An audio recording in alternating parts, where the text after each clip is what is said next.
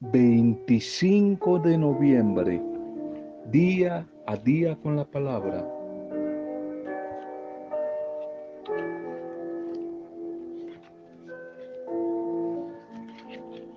La palabra que yo mismo pronuncie siempre va dirigida a mi oído y de mi oído a mis pensamientos, a mi cerebro emocional. Por eso dígase a sí mismo, hay un medio para resolver el problema. En Cristo lo podré. Dígase a sí mismo una palabra esperanzadora, motivadora, una palabra de bendición. Pero si en cambio usted lanza a su oído y del oído al cerebro una palabra negativa, si usted dice, este problema es imposible de solucionarlo, si usted repite, esto es inútil, no se puede, ya no hay nada que hacer, nada podrá resolver este problema. Los pensamientos negativos son atraídos como mosquitos y lo convencen a usted de que no va a ser capaz y de que a usted le espera la ruina, la maldición y que usted va a quedar aplastado. Crea en cambio y diga una palabra de bendición, de esperanza. Si hay un medio de resolver este problema, los pensamientos de fe, los pensamientos de bendición, brotarán dentro de tu mente para ayudarte a encontrar la solución. Tu mente y mi mente es una fábrica de soluciones. Es una fábrica de, soluciones que a veces no se conoce y que a veces se ha olvidado. Es una fábrica de soluciones. Un bendecido momento, un saludo de bendición a cada una de sus vidas, familias, comunidades, grupos, a todos los que les llegue este audio. Un saludo y una bendición. Nuestra intercesión como todos los días si tú o alguien está atravesando un momento duro, difícil, clamamos al buen Dios, intercedemos por ti, no estás solo, no estás sola, tu familia no está sola. Intercedemos por las dificultades que puedas estar atravesando. Y damos gracias hoy a nuestro buen Dios por todos los que celebran la vida, están de cumpleaños o recordando, viviendo, agradeciendo algún tipo de aniversario. Un feliz día, un feliz aniversario en este día. Le pedimos al buen Dios que nos llene de su espíritu, para que su espíritu sea luz en nuestra vida y que su palabra se convierta en luz, en bendición. Señor, guía hoy nuestra vida, guía hoy nuestros pasos para crecer en tu gracia, en tu bendición. Que tu palabra que vamos a escuchar ahora sea fuerza, fortaleza en medio de nuestra debilidad, sea medicina sanadora en medio de nuestra enfermedad, sea experiencia liberadora en medio de lo que nos ata, en medio de lo que nos esclaviza. Tu palabra sea certeza en medio de nuestras dudas. Tu palabra sea luz en medio de la oscuridad que a veces hay en nuestro camino. Que tu palabra sea alegría en medio de nuestras tristezas. Que tu bendita palabra sea nuestro alimento y el impulso de nuestra acción. Que tu palabra sea compañía en medio de la soledad y consuelo, consuelo allí donde hay desánimo y tristeza. Que tu bendita palabra hoy caiga sobre cada uno de nosotros toque, germine, empieza a transformar y dé fruto, fruto abundante y permanente. Te lo pedimos, Padre, en el poder intercesor del Espíritu Santo, pidiendo que Cristo Jesús, Cristo Rey, Jesús resucitado, venga y viva viva, habite dentro de nosotros, viva dentro de nosotros, reine dentro de nosotros, con nosotros entre nosotros. Amén. Bien, miremos una reflexión primera para este día, titulémosla. La fe en Cristo Jesús siempre nos une, no nos divide. La verdadera fe nos une, no nos divide. La fe cristiana nunca, nunca es para dividir, sino para unir. Qué antitestimonio el que se da a veces entre algunas denominaciones llamadas cristianas, la que sea, de división, de ataque del uno con el otro. Qué antitestimonio que le estamos dando al mundo que no cree en Jesús. La fe no es para dividir, sino para unir. Cada uno tiene claro en qué cree y debe vivir según su fe y respetar la fe de los demás. No tenemos por qué presionar, maltratar y hasta obligar a otros a confesar a quien no conocen y a quien quizás no quieren tampoco, no están interesados en conocer. La fe la fe cristiana, la fe en Jesús, no es una imposición, no es a la fuerza, es una experiencia de vida. La fe cristiana es una atracción, la fe cristiana es una convicción y la fe cristiana nos lleva a la conversión. Esa fe cristiana no es un algo, no es algo, es alguien, es el encuentro con alguien que está vivito y coleando. Jesucristo el Señor. De tal manera que es una experiencia personal. Hay que vivirla, no es saberla. No, la fe no está en una academia, en una facultad de teología. Tantos intelectuales que tenemos dentro de la iglesia, pero ateos, saben demasiado, maestros de la palabra, pero ateos no han tenido la experiencia. Aquí, la fe en Jesucristo no es una ideología, no es una filosofía, no es una teología. Es una experiencia viva, una vivencia, un encuentro personal, un encuentro personal con Él, con Jesús.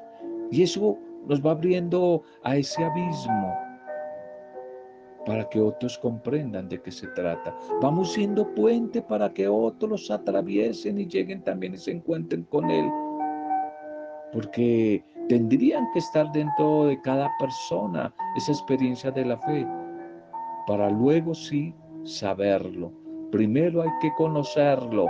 Conocerlo y conocerlo es intimar, estar con Él, vivirlo. Y después sí, la mente, la gnosis, no el saber, Mucha gente sabe, pero no lo ha conocido.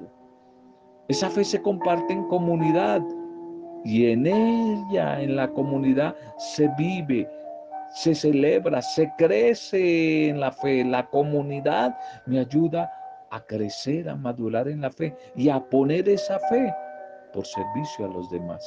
A poner esa fe por servicio a los demás.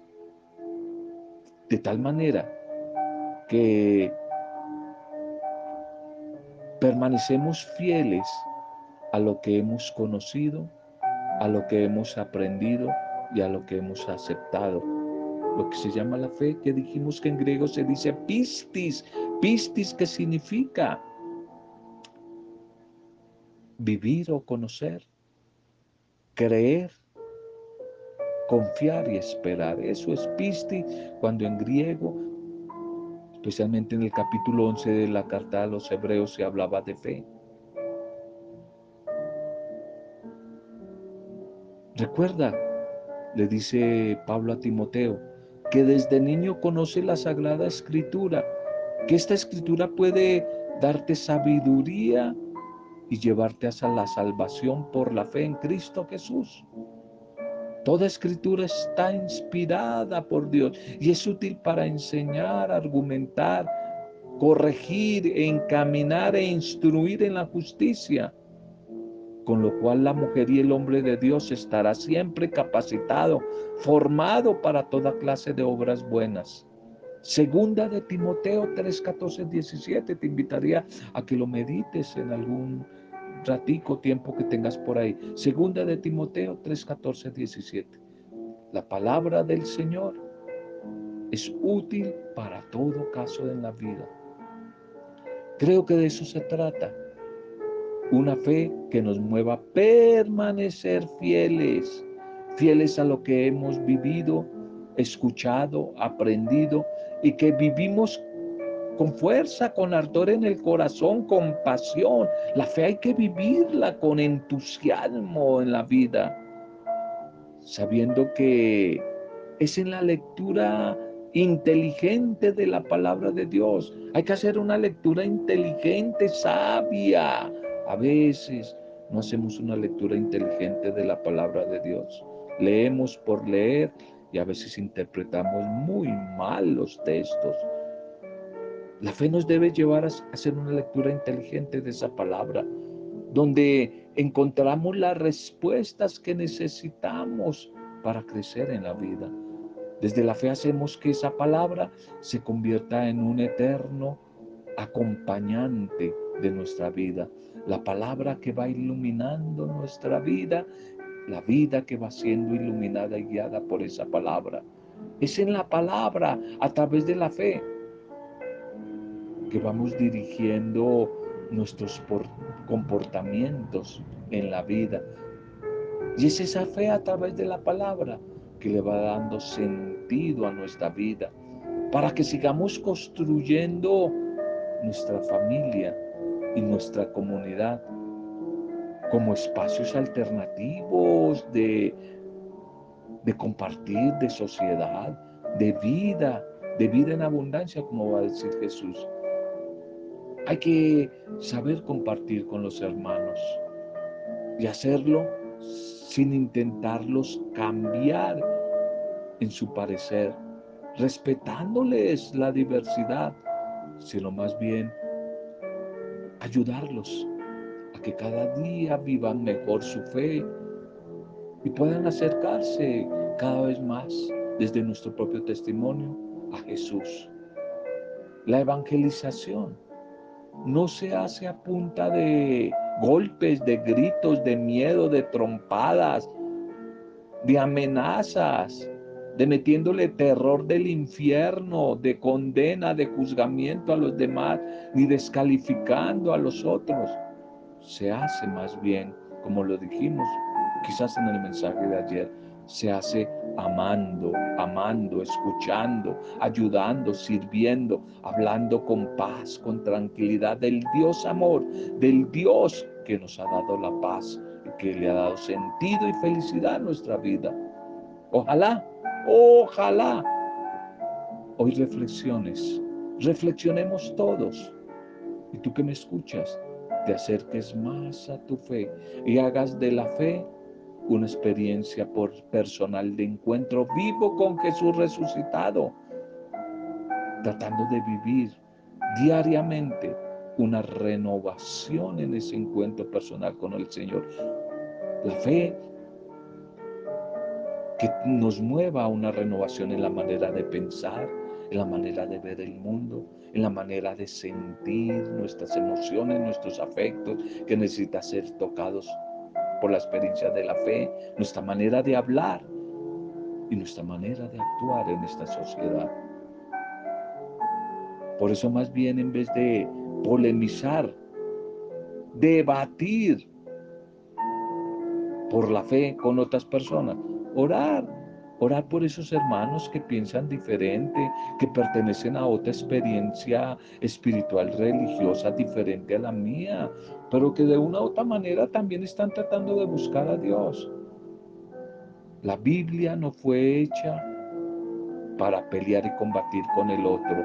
La Biblia no fue hecha como arma para pegarle al otro y a la otra en la cabeza. La Biblia no fue dada para litigar, atacar con textos bíblicos. La Biblia, camino de fe, fue dada para amar, para perdonar, para ayudar, para ser solidario y para servir.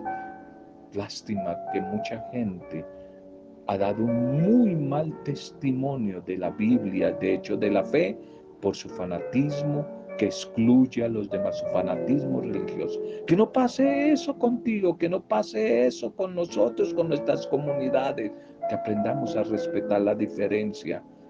Por eso le pedimos al Señor que nos llene de fe, que nos haga cada día sentir más su amor y que aprendamos a descubrir desde el camino de la fe a Jesús cada día más y más como único Señor y como único Salvador. El camino litúrgico, ya terminando este año 2021 que hoy nos propone la iglesia, titulémoslo, las dificultades, las pruebas que venimos hablando, se convierten en signos de esperanza. Las dificultades, las persecuciones, las pruebas se convierten en signos de esperanza. La primera lectura es del libro de Daniel, Daniel 6, 12, 28. Mi Dios envió a su ángel para cerrar las fauces de los leones. Otra famosa página de este libro de Daniel, Daniel en el foso de los leones, con una clara intención, una intención muy edificante. Los que permanecen fieles a Dios, a su propuesta, a la ley de Dios, a su proyecto de vida, a pesar de las dificultades, a pesar de las persecuciones, a pesar de las tentaciones del mundo, nunca, nunca quedarán abandonados por Él. Y este episodio de este día, escrito para animar a la comunidad judía de la época de Antíoco Epífanes, se ve enseguida que es como una especie de apólogo o parábola, mejor parábola, porque es impensable que precisamente de boca del rey pagano pueda salir estas palabras. ¿Qué palabras? Que en mi imperio, dice el rey, malvado y perverso, que en mi reino todos respeten y teman al Dios de Daniel, al Dios vivo que es el de Daniel. Él salva y libra y hace prodigios y signos en el cielo y signos en la tierra. Y quizás a pesar de que el principal objetivo del libro de Daniel no es ofrecer un relato histórico, sino una historia más bien un poco aventurera, audaz, épica, acerca de la valentía, del coraje y la fidelidad de algunos creyentes en Dios en tiempos difíciles como este de opresión.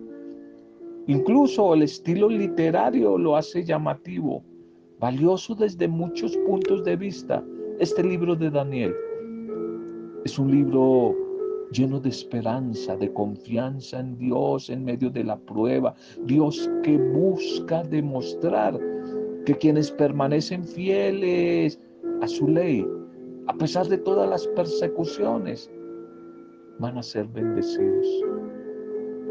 Este episodio de Daniel en el foso de los leones que revela de una manera dramática dos realidades que aún hoy es posible encontrar en diferentes círculos sociales y aún eclesiales, se ve en cantidad.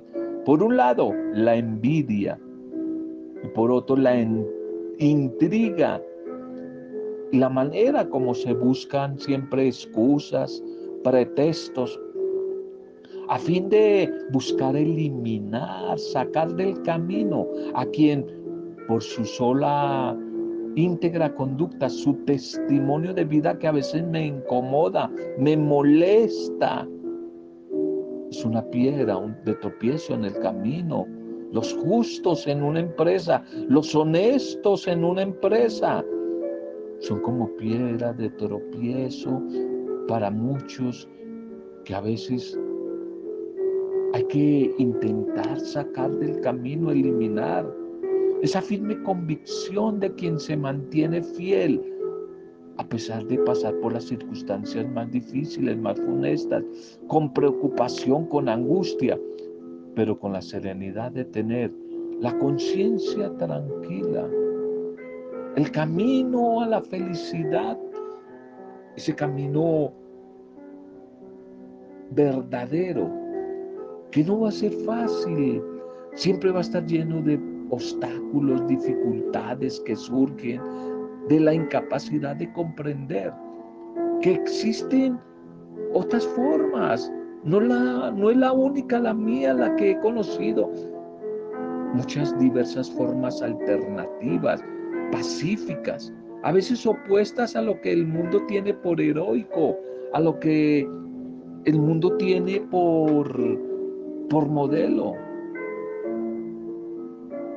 Es la invitación hoy, algo de este texto de Daniel, que nos quiere hacer tomar conciencia. Con nuestras propias fuerzas no vamos a poder vencer. La lección de Daniel hoy es que definitivamente Dios protege a los suyos y que vale la pena mantenernos fieles en el camino de la fe, porque nuestro Dios es el único camino, el único camino seguro, no fácil, pero es el único camino seguro para la felicidad verdadera. Por eso nos invita a que no nos dejemos llevar por la maldad. Y por eso a través del Padre nuestro siempre le pedimos, líbranos del mal, líbranos de la tentación. Es una lección maravillosa para tiempos difíciles, quizás como los que estamos viviendo. Si Antíoco IV en tiempos de los macabeos obligaba a los judíos a sacrificar en honor del dios Zeus, adorar al dios Zeus, hoy el mundo nos invita a levantar altares y a ofrecer nuestras ofrendas, sacrificios a mil dioses falsos que nos prometen felicidad, liberación, salvación. Dioses como el egoísmo, el poder, el placer, la violencia, el dinero, el éxito social, el poder. Ojalá hagamos como Daniel, que tres veces al día hacía oración a su Dios. Oraba en medio de un mundo pagano es la clave para podernos mantener nuestra identidad, la oración, el encuentro, el encuentro con ese Dios de la vida. El Evangelio para hoy. Lucas 21, 20, 28.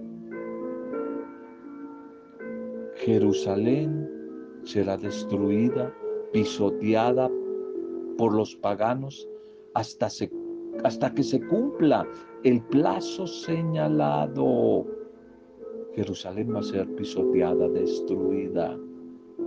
Es la tercera vez que Jesús el Señor anuncia con pena, con tristeza, la destrucción de Jerusalén.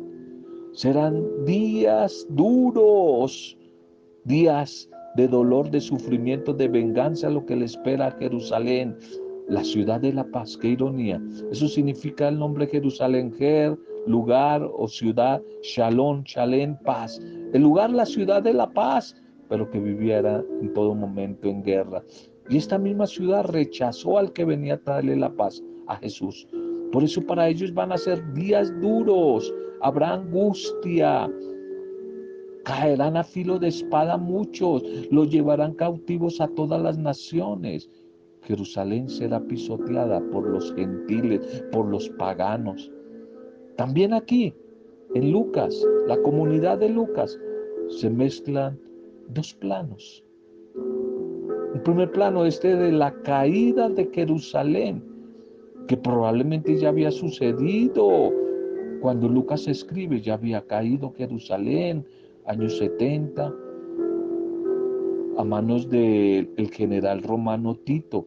Ya había caído Jerusalén y la final de, de todo este, esta ciudad.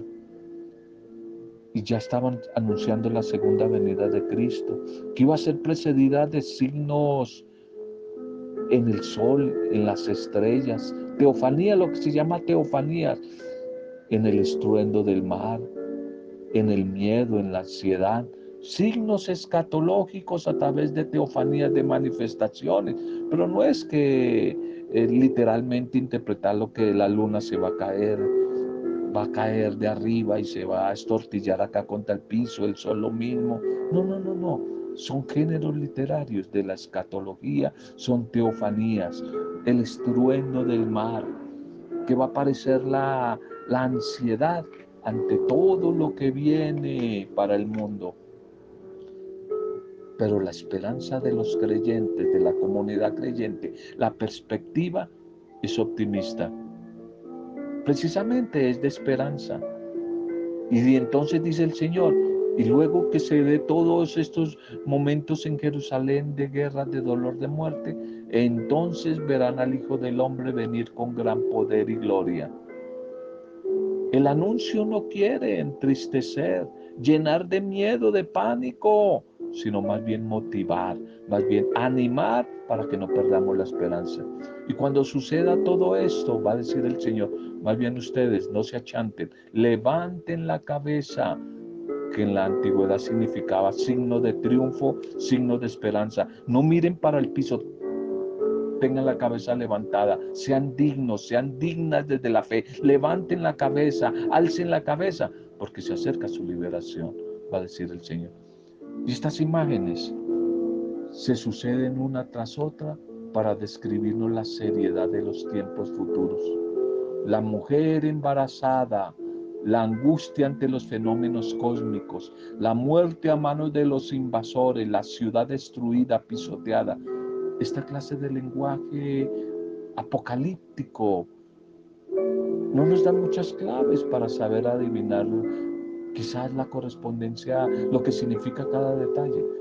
Pero por encima de todos estos signos, simbologías, está claro que también nosotros los creyentes en el Señor, su comunidad, somos invitados a tener confianza, esperanza en la victoria de Cristo Jesús. El Hijo del Hombre viene con poder y gloria, no hay que tener miedo, viene no a condenar, sino a salvar.